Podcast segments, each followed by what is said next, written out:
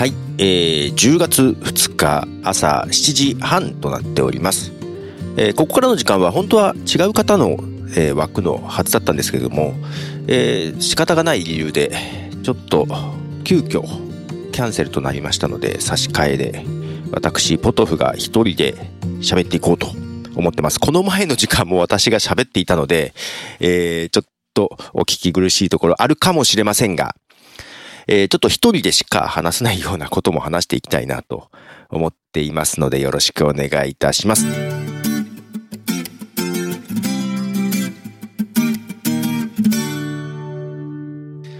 で、えっ、と、まあ今日は10月2日ですが、えー9月30日がですね、国際ポッドキャストデーということで全世界的に、えーポッドキャストの誕生を祝うというですね、国際的な記念日でして、9月30日から、えー48時間、こう、ライブ配信と収録配信をやっております。昨年はですね、えー24時間やりましたけども、その前の年も24時間か。2年前はですね、私一人で24時間喋るという形で始めたんですけども、えー、ズームを使って配信してですね、リモートで。結局、ずーっとゲストさんが見えたので、はい、一人になる時間はほとんどなかったんですけども、まあそれを受けてですね、昨年は、うんと、まあ私と、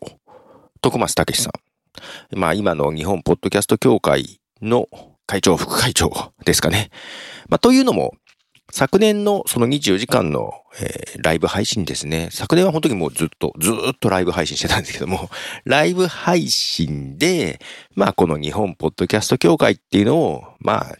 正式にやっていこうということがあったので、なので今回のですね、国際ポッドキャストデーで、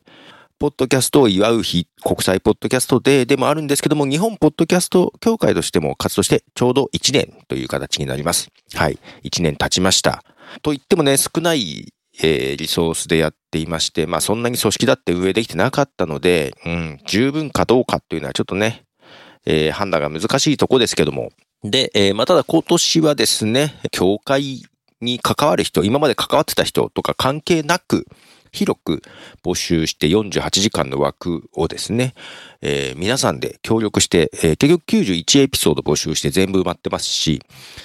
えー配信できたかなと思っています。まあね、この後も少し続きますけども、今日の夜8時までかな、続きますけども、で、えーまあちょっとこれから日本ポッドキャスト協会のこれからについてと、まあポッドキャストについて、これからについてを少し話していこうかなと、最後に私がね、これからどうしようかっていうのも話そうかなと思うんですけども、えーまず日本ポッドキャスト協会、これはね、収録なので、ちょっと事前に撮ってますが、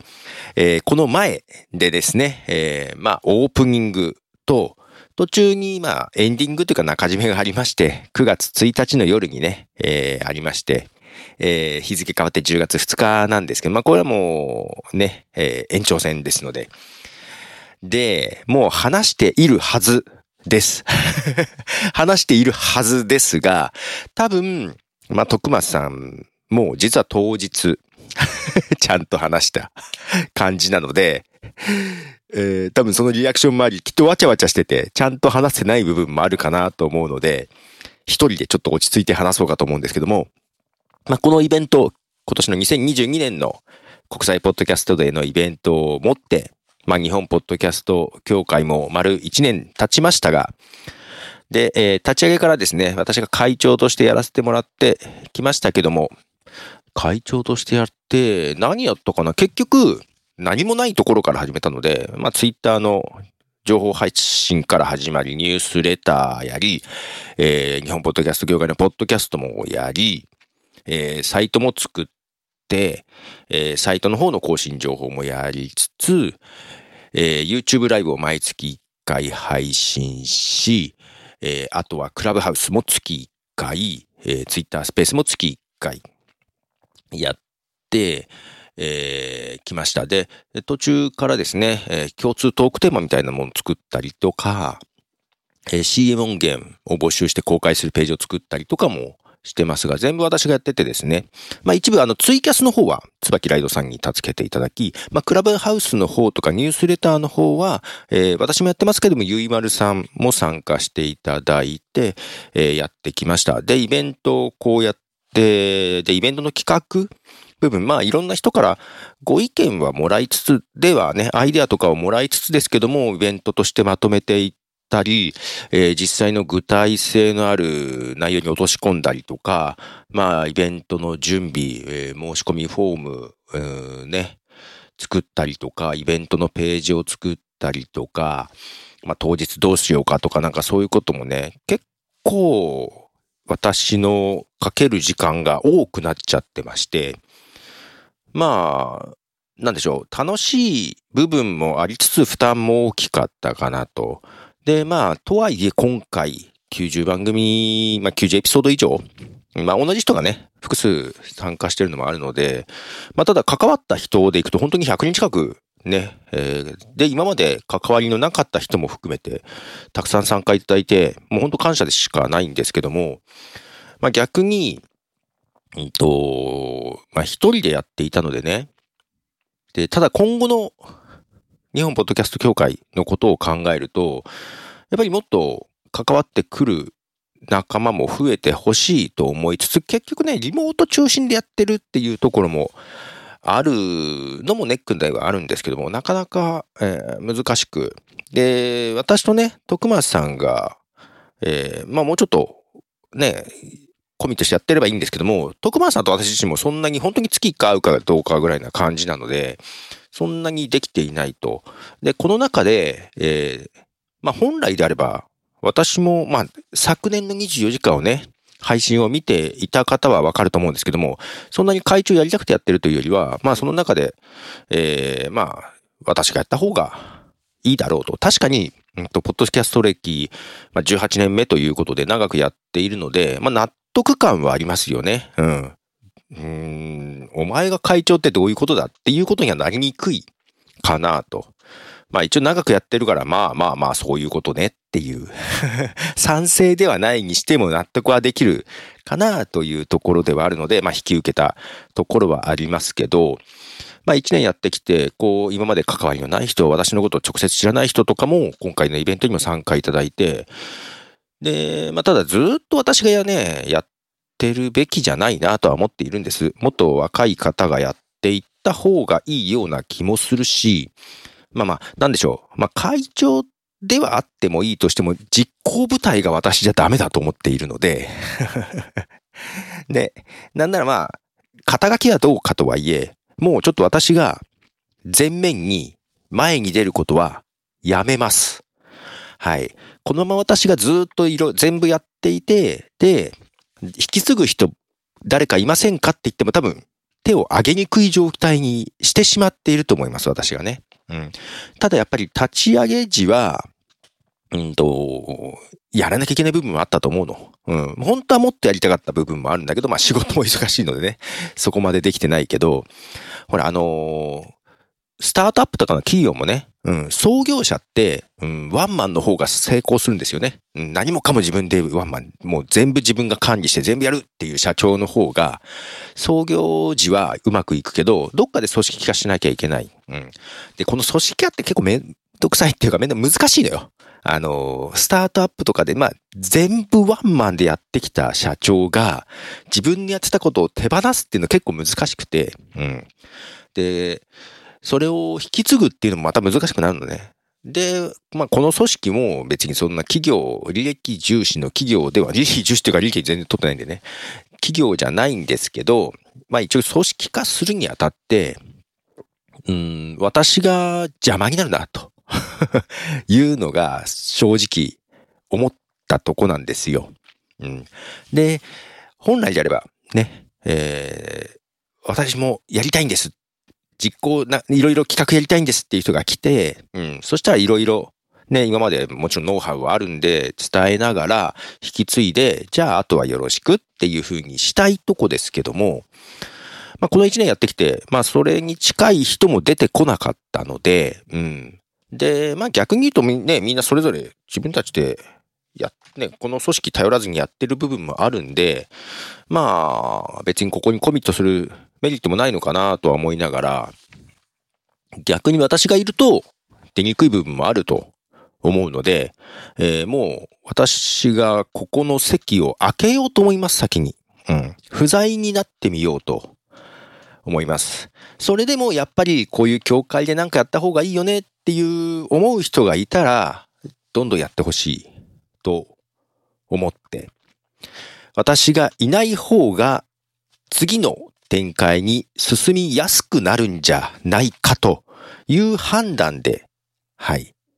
やめようと思ってます。会長をね。まあ、会長、うん、会長やめようかと思ってます。やめたはずです。えー、誰になるのか、なっているのか、それは当日の話で決めるので、ちょっとこの前どうなったかわかんないですけども、一応今の私のね、この当日本番前の収録時の、えー、ところでは、まあ副会長として徳松さんがいてね、で、まあ特にこの教会に対してはあんまり活動してない。前 までは場所の提供、まあ今回もね、イベントも場所の提供は徳松さんが準備をしてくれました。あと、アートワークは徳松さん書いてるかな。で、うん、どっちかというと徳松さんは自分の、徳松さん自身のポッドキャストを頑張ることで、えー、教会のためになればっていうことで、ご自身のことを中心にやってたんですけど、今度は私がその立場というか、私も自分自身に今まで教会に向けたエネルギーを自分自身の番組であったり、えー、ポッドキャストの活動に向けようと思ってまして、はい。なので、うん、まあ会長不在で行くか、仮に一時的に徳間さんが会長に立ってもらってでもいいかなというふうに思っていまして、まあその辺はね、あの正直どっちでもいいです。結構私ね、えー、やるんであればある程度ちゃんとやりたいんで、いろいろこうね、抱えていろいろやっちゃってたけども、手放すとき結構すんなり手放すんですよ。で、まあ正直、極論言えばね、うん、この教会がなくなっても別にいいですし、うん、まあ、あんまり好ましくはないけど、どっかの企業に乗っ取られて、うん、利益重視の団体に変わってしまっても、まあそれは致し方ないかなというぐらいの気持ちで、えー、手放していこうと思います。まあただね、別にあの、もうこの教会活動は、が嫌になって離れるっていうわけじゃなくって、別に全然関わらないっていうわけじゃないんで、で、なので、あの、とりあえず前面に出ることはやめるので、えー、まあニュースレターの更新は、もしかしたら月1回ぐらいは書くかな。だから今のゆいまるさんの立場というか、手助けする立場としてね、ライターの一人として書くことかはあるかもしれませんけども、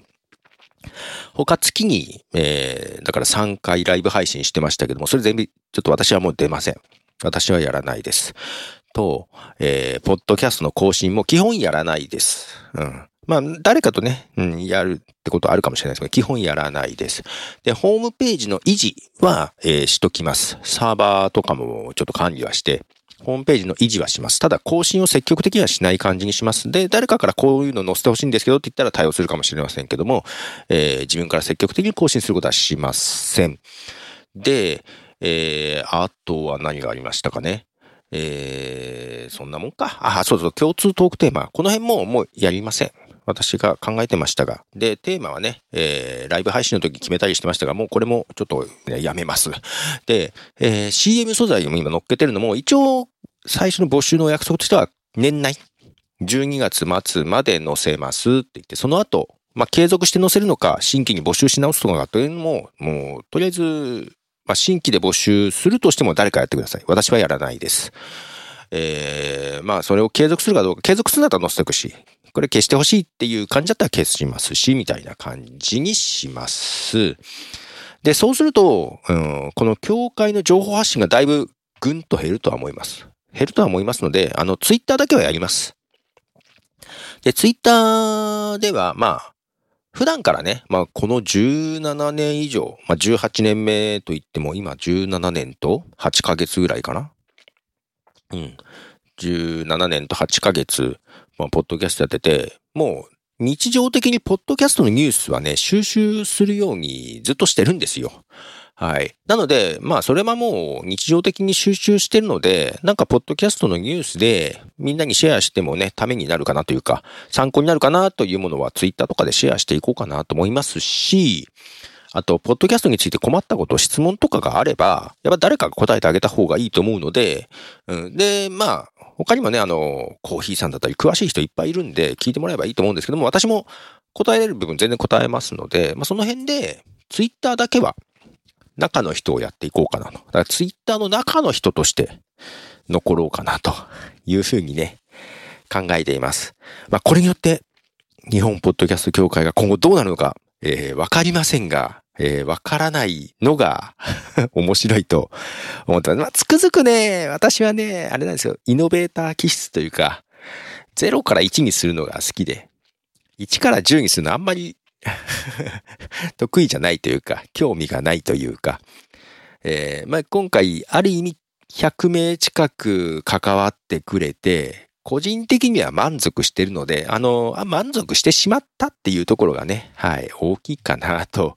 思いまして、ということで、まあ、この前で発表しているはずですが、あの、どこまでね、そこの中で話してるかわかりませんが、私の気持ちとしてはとても前向きに身を引きたいと思っています。はい。この日本ポッドキャスト協会が次のステップに行くために私が邪魔だなと思うので引きたいと思いますので、ぜひ、ね、あの、皆さんも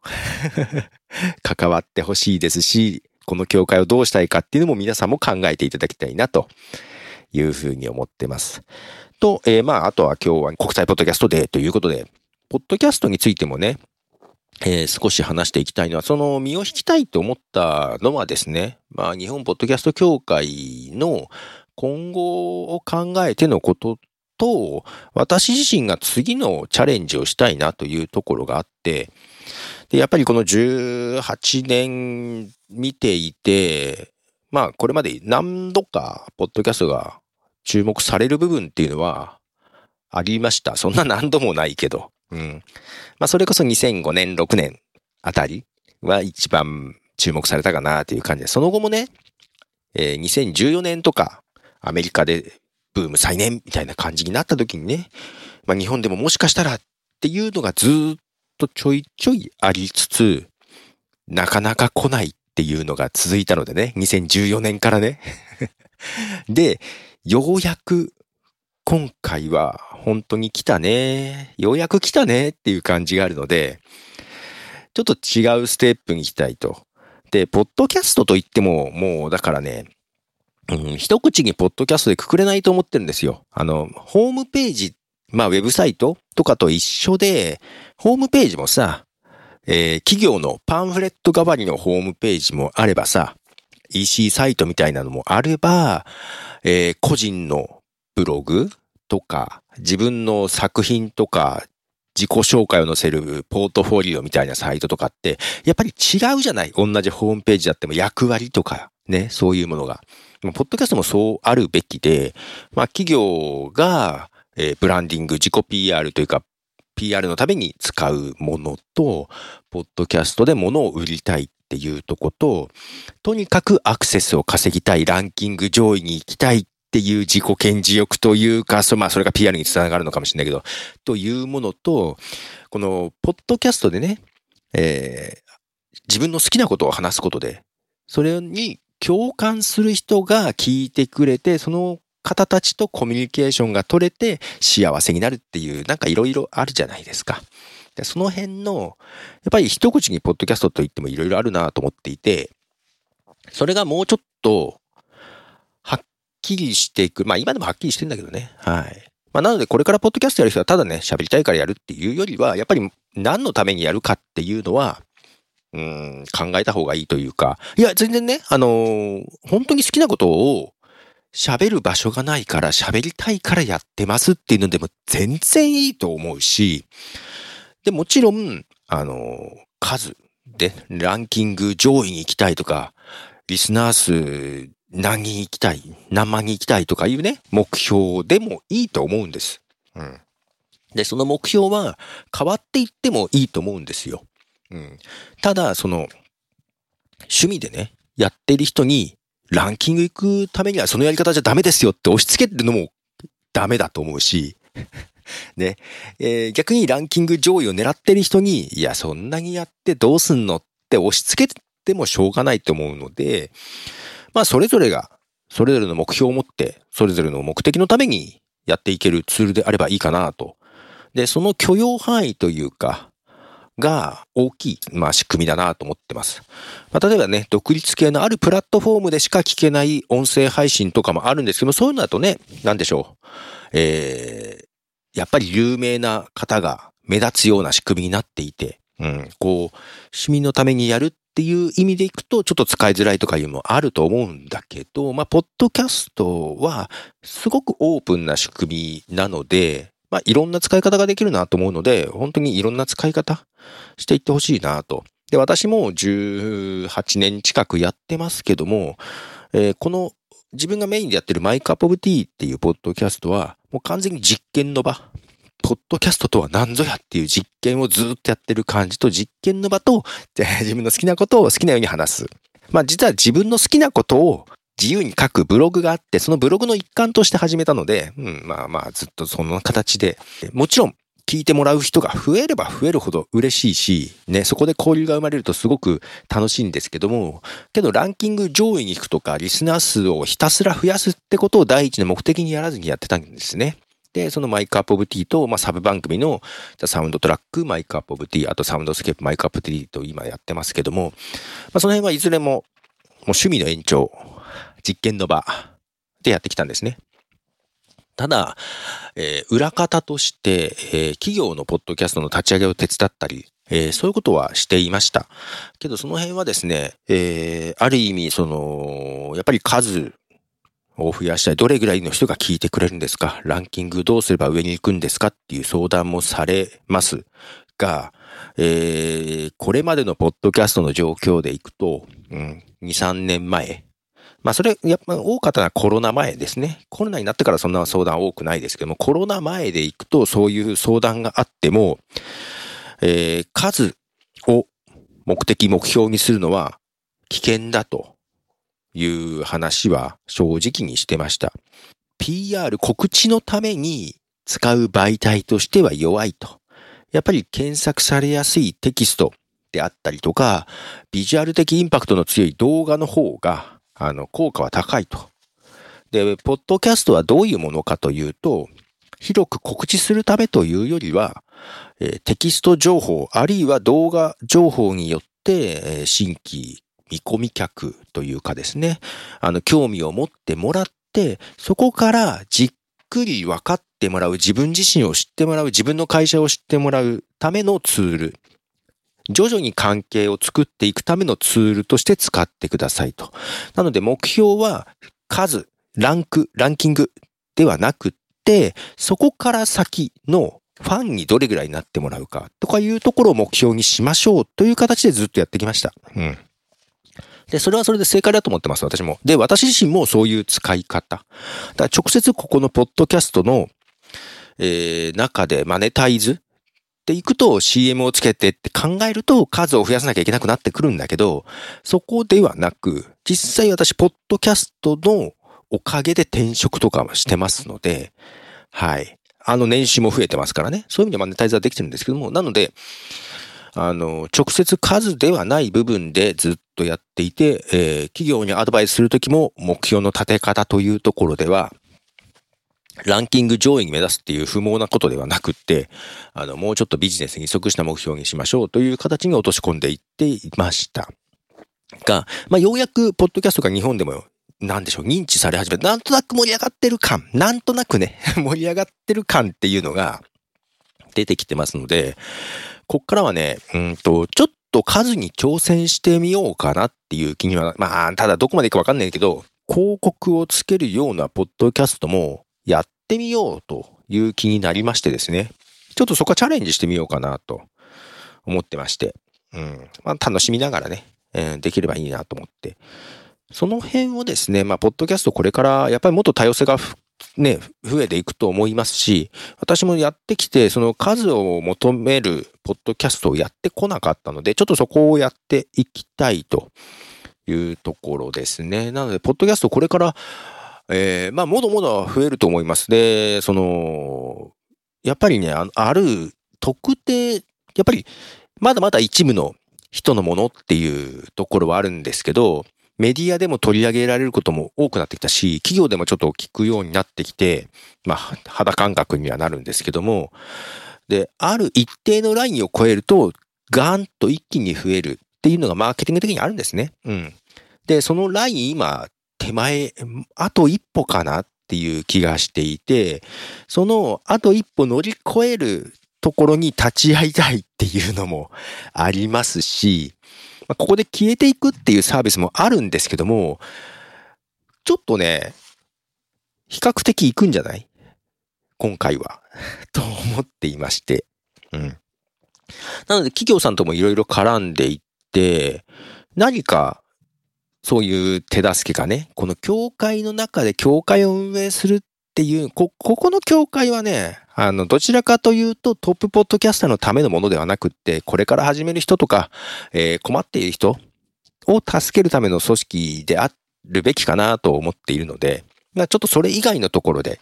えー、それこそね、うん、ビジネス目的でバリバリやるってなると、この教会と合わない部分もあるので飛び出していきたいっていうところもあります。まあ、ただ今後私がもう、もう手放すのでそういう教会になる可能性もあるけどね、ちょっとわかんないですけど。えー、だからこういう教会のね、代表とか、えー、企画とかの中心になるのは結構大変で負担ではあるんですけど、正直得るものも本当多いと思います。はい。得るものも本当多いと思います。で、まあ、若い人というか、まあ私より若い人ね。うん。とりあえずあの私が独立した時も、えー、ポッドキャストではないですけども、あるサービスの、えー、地方コミュニティの代表みたいなことをしまして、やっぱりすごく役に立ちました。人脈作りとかにおいてもね。なので、えー、まあ今更私がずっとやっててもしょうがないので、そういう人脈作り、これからね、特にフリーでやってる人とか、えー、個人で経営してる人とかは、どんどんやった方がいいと思うので、えー、ぜひ、やってほしい。うん、ほんとやってほしい。で、もちろん私も身を引くと言いつつ、えー、聞いてもらえれば全然連絡取れますし、アドバイス、えー、あとノウハウの聞いていただければ伝えられますので、誰かにぜひチャレンジしてほしいなと。で、そのね、ためにも私は身を引きますし、私も次のチャレンジをしていきたいなと思いますので、まあちょっとまだポッドキャストで遊ぶ余地は全然あるんじゃないかなというふうに思いまして、はい、今、まあ日本ポッドキャスト協会、そしてポッドキャスト、そして私のこれからということでちょっとお話をさせていただきました。どうかな？伝わったかな？ということでですね。まあ今日は、まあ、ポッドキャストの、えー、誕生を祝う日ということで、本当ポッドキャスト、ポッドキャストで本当人生変わったんですよ、私は。えー、10年以上勤めてた会社をね、ポッドキャストをきっかけに転職しまして、そこから独立して今やって、まあ、ただ今また企業に就職もしていますが、独立としても、だから、実は今トリプルワークで働いてるんですけども、ポッドキャストの企業に関わったりとかいろいろしてまして、もうほんとポッドキャストで人生変わりました。うん。で、こう、前、まあ今毎日喋ってますけども、ずっとこう喋ったりするじゃないですか。ね。18年も喋ってればね、こう、いろんな場面で喋る場面っていうのはありますよね。お客さんとこでの交渉であったり、人前での話したりとか、そういうところでも、物おじすることはもちろんないですし、緊張もね、するとしてもいい緊張だったりするので、すごく、ポッドキャストに私は育てられたし、助けられていて、独立してやっていくためにも、あの、非常に、ポッドキャストのおかげで、私の人生は変わりました。なので、ここからも、全然関わっていきたいし、教会から身を引くと言っても、後ろ向きではなくって、さらに前のめりに、ポッドキャストに向かっていこうと思っているので、今後とも皆様よろしくお願いします。まあ、まあ、協会としてはツイッターの中の人やってると思います。まあ、誰かにどけって言われたらどっかもしれないですけど、とりあえずそんな形で残りますので、よろしくお願いしますということで、ポトフでした。では次の配信の方へおつなぎします。どうぞ。